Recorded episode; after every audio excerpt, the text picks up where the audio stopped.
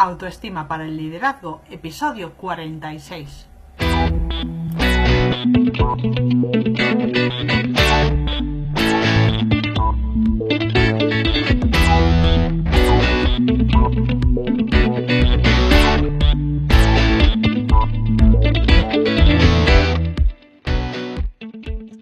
Hola a todos, bienvenidos una semana más al programa Autoestima para el Liderazgo. Hoy vamos a hablar de un tema que me hace mucha ilusión porque es una petición de una de las seguidoras del programa.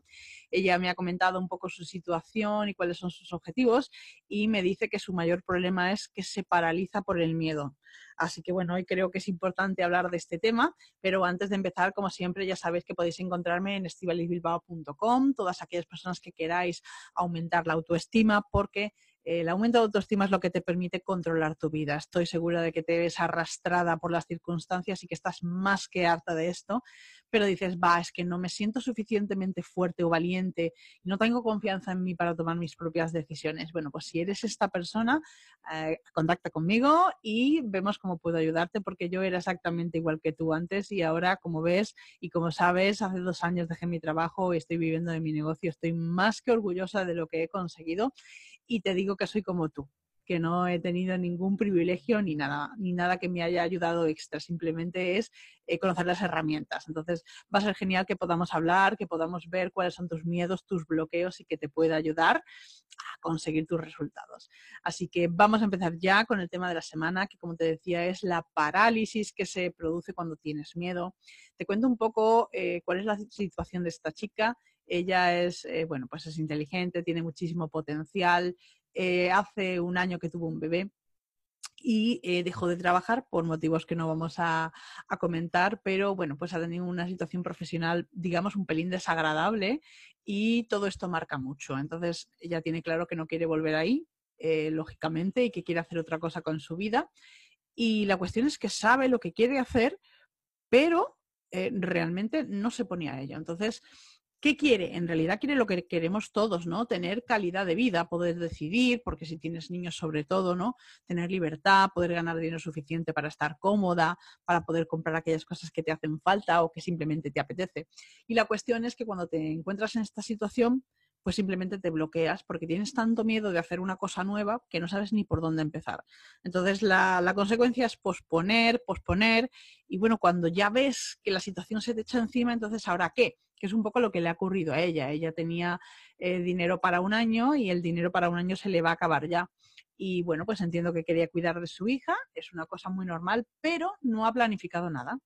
Y entonces ahora se encuentra con la situación de necesito dinero, tengo que trabajar y realmente no sé qué hacer ni por dónde empezar, porque encima, pues eso, con un bebé, pues no puedo porque no tengo tiempo. Bueno, una, una situación un poco caótica en la que ella no tiene ningún control. Entonces se ve arrastrada porque cada vez que quiere hacer algo y mira que sabe lo que tiene que hacer, se bloquea, se paraliza. Em, me dice, sí, sí, yo sé que me tendría que sentar y tal, pero es que yo no me sé organizar, me, bloqueo. Y claro, también luego en la conversación con ella salen frases como, bueno, es que si tuviera suerte, lo cual ya manifiesta que es una persona que cree que no tiene poder sobre su vida, que, que la vida, las circunstancias son las que la manejan, las que le dicen lo que hacer. Entonces la cuestión es cambiar ese foco y darte cuenta de que en la vida ocurren cosas que no puedes controlar, como la lluvia, pero que luego hay una gran parte de cosas que sí dependen de ti. Entonces, vamos a hacer esas cosas y hoy te voy a hablar de hacer esas cosas que realmente sí que dependen de ti para que te des cuenta de que, bueno, pues que las personas que consiguen lo que quieren no son mágicas, simplemente toman una decisión, fijan un objetivo y van a buscarlo. Entonces voy a usar un ejemplo que sea muy, muy fácil para que cualquier persona, aunque no quiera emprender un negocio, que es el caso de ella, pueda conseguirlo.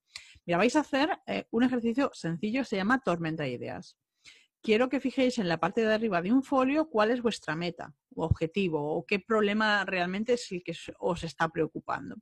Y después consiste en escribir 20 soluciones que se os ocurran. Las cinco primeras van a salir como muy fácilmente. De las 6 a la 10 mm, va a costar un poquito, pero de la 11 a la 20 vais a sudar, vamos, sangre. La cuestión es que es necesario pensar, porque la primera idea no solo eh, no es la única que puedes tener, sino que además incluso quizás no es la mejor. Entonces, esto favorece tu creatividad. Voy a poner un ejemplo, como te digo, muy sencillo. Imagínate que eh, te subes a la báscula y que dices, uff, peso 8 kilos de más para estar sana. Eh, venga, en los próximos cuatro meses voy a perder dos kilos al mes, que es una cantidad más que razonable, porque eso supone perder medio kilo a la semana. Entonces ya hemos fijado un objetivo claro. Hemos dicho, la fecha para poder cumplir este objetivo es dentro de cuatro meses. El objetivo concreto es perder dos kilos al mes y por lo tanto medio kilo a la semana. Vale, ahora, ¿qué puedo hacer para conseguirlo? Bien, Voy a decirte en este caso tres, ¿vale? Porque no tenemos tiempo para estar elaborando una lista de 20, pero sí hay tres cosas que son fundamentales cuando quieres adelgazar y ponerte en forma. Lo primero, eh, alimentación. Alimentación saludable. Alimentación en una cantidad, unas proporciones que te den energía suficiente para tu día a día, pero eh, sin excesos, para obligar el cuerpo a quitar todo aquello que le sobra. Eh, después necesitas hacer ejercicio. Y además, déjame que te diga que el 80% de la ecuación es la alimentación y el 20% es el ejercicio. Entonces, no vale si te dedicas a hacer ejercicio a lo bestia, pero luego comes todo lo que te da la gana. No te va a funcionar. Y el tercer elemento, que también es fundamental, es el descanso, dormir. Porque está demostrado científicamente que cuando no duermes suficientes horas se genera cortisol y el cortisol ayuda a que tu cuerpo engorde. Entonces, ya que tenemos estas tres ideas, digamos que tenemos la, meta principal, el objetivo, que es perder cuatro kilos, eh, no, perder 8 kilos en cuatro meses, ¿vale? Y ahora tenemos como tres proyectos. Uno, gestionar la alimentación. Dos, gestionar el deporte. Y tres, gestionar el descanso. Entonces, ¿de qué se trataría? De hacerlo lo más sencillo posible. De decir, vale, para mejorar mi alimentación, ¿qué hace falta? Pues lo primero, hace falta que bueno, en mi casa haya comida saludable, es decir, cosas que no estén procesadas. Bien, pues ya sé que una de las primeras acciones es ir al supermercado cuando no tenga hambre para evitar comprar cosas que no debo. Eh, segunda cosa, pues cocinar. Y te digo por mi propia experiencia que con cocinar un par de domingos al mes puedes tener comida casi casi para las cuatro semanas. Entonces, vas a hacer la compra a una hora en la que no tengas hambre, te llevas solo cosas saludables, luego cocinas cosas sencillas y las guardas en el congelador, con lo cual la parte de alimentación ya la tienes un poco, digamos, cubierta. Eh, luego te metes en la parte de ejercicio. En la parte de ejercicio, pues hay mil opciones, igual que en, en, el tema de la alimentación, hay mil opciones válidas. Entonces, haz una lista de qué cosas a ti te divierten más. Porque cuando vas a hacer algo a lo que no estás acostumbrado, algo que te supone un esfuerzo y con lo que te vas a cansar, lo básico es que tú decidas de qué manera vas a hacer eso mejor. Pues puede ser una clase de baile, puede ser natación, puede ser caminar rápido con tus amigos. Busca la manera de adaptarlo a tu estilo de vida, pero incluye varias tipos de acciones de deporte que sean compatibles con tu forma de vida. Y luego está el tema del descanso.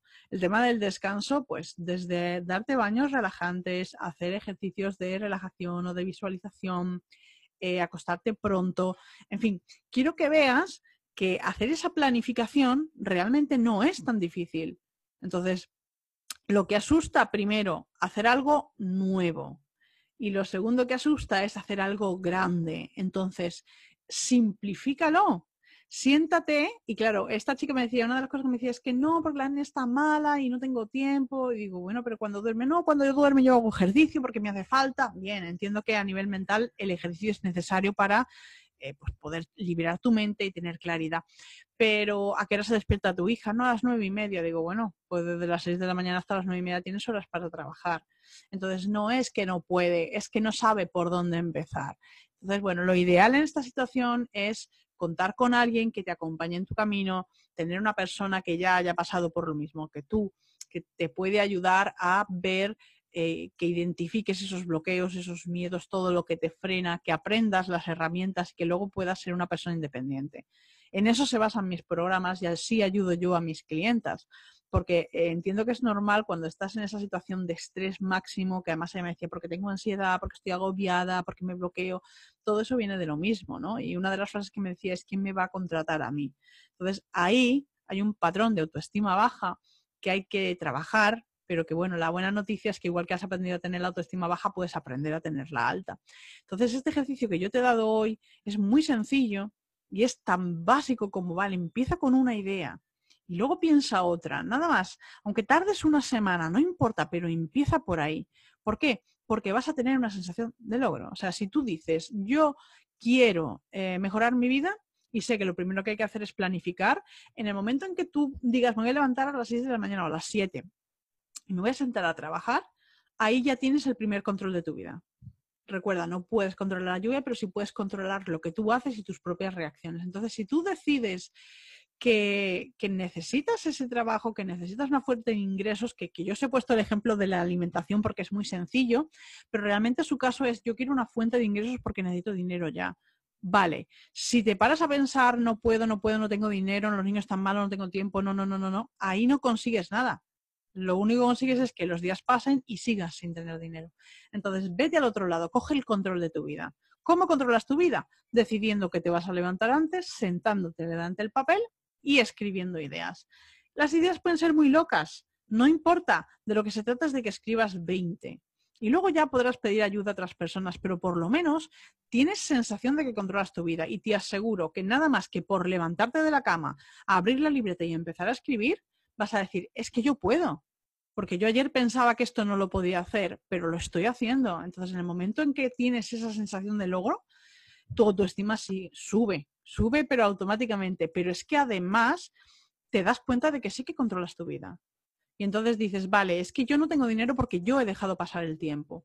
Eh, es un asco ser responsable de algo así, pero al mismo tiempo es genial, porque si tú has sido responsable de que esa situación llegue, tú eres responsable de que esa situación cambie, lo que significa que tienes poder.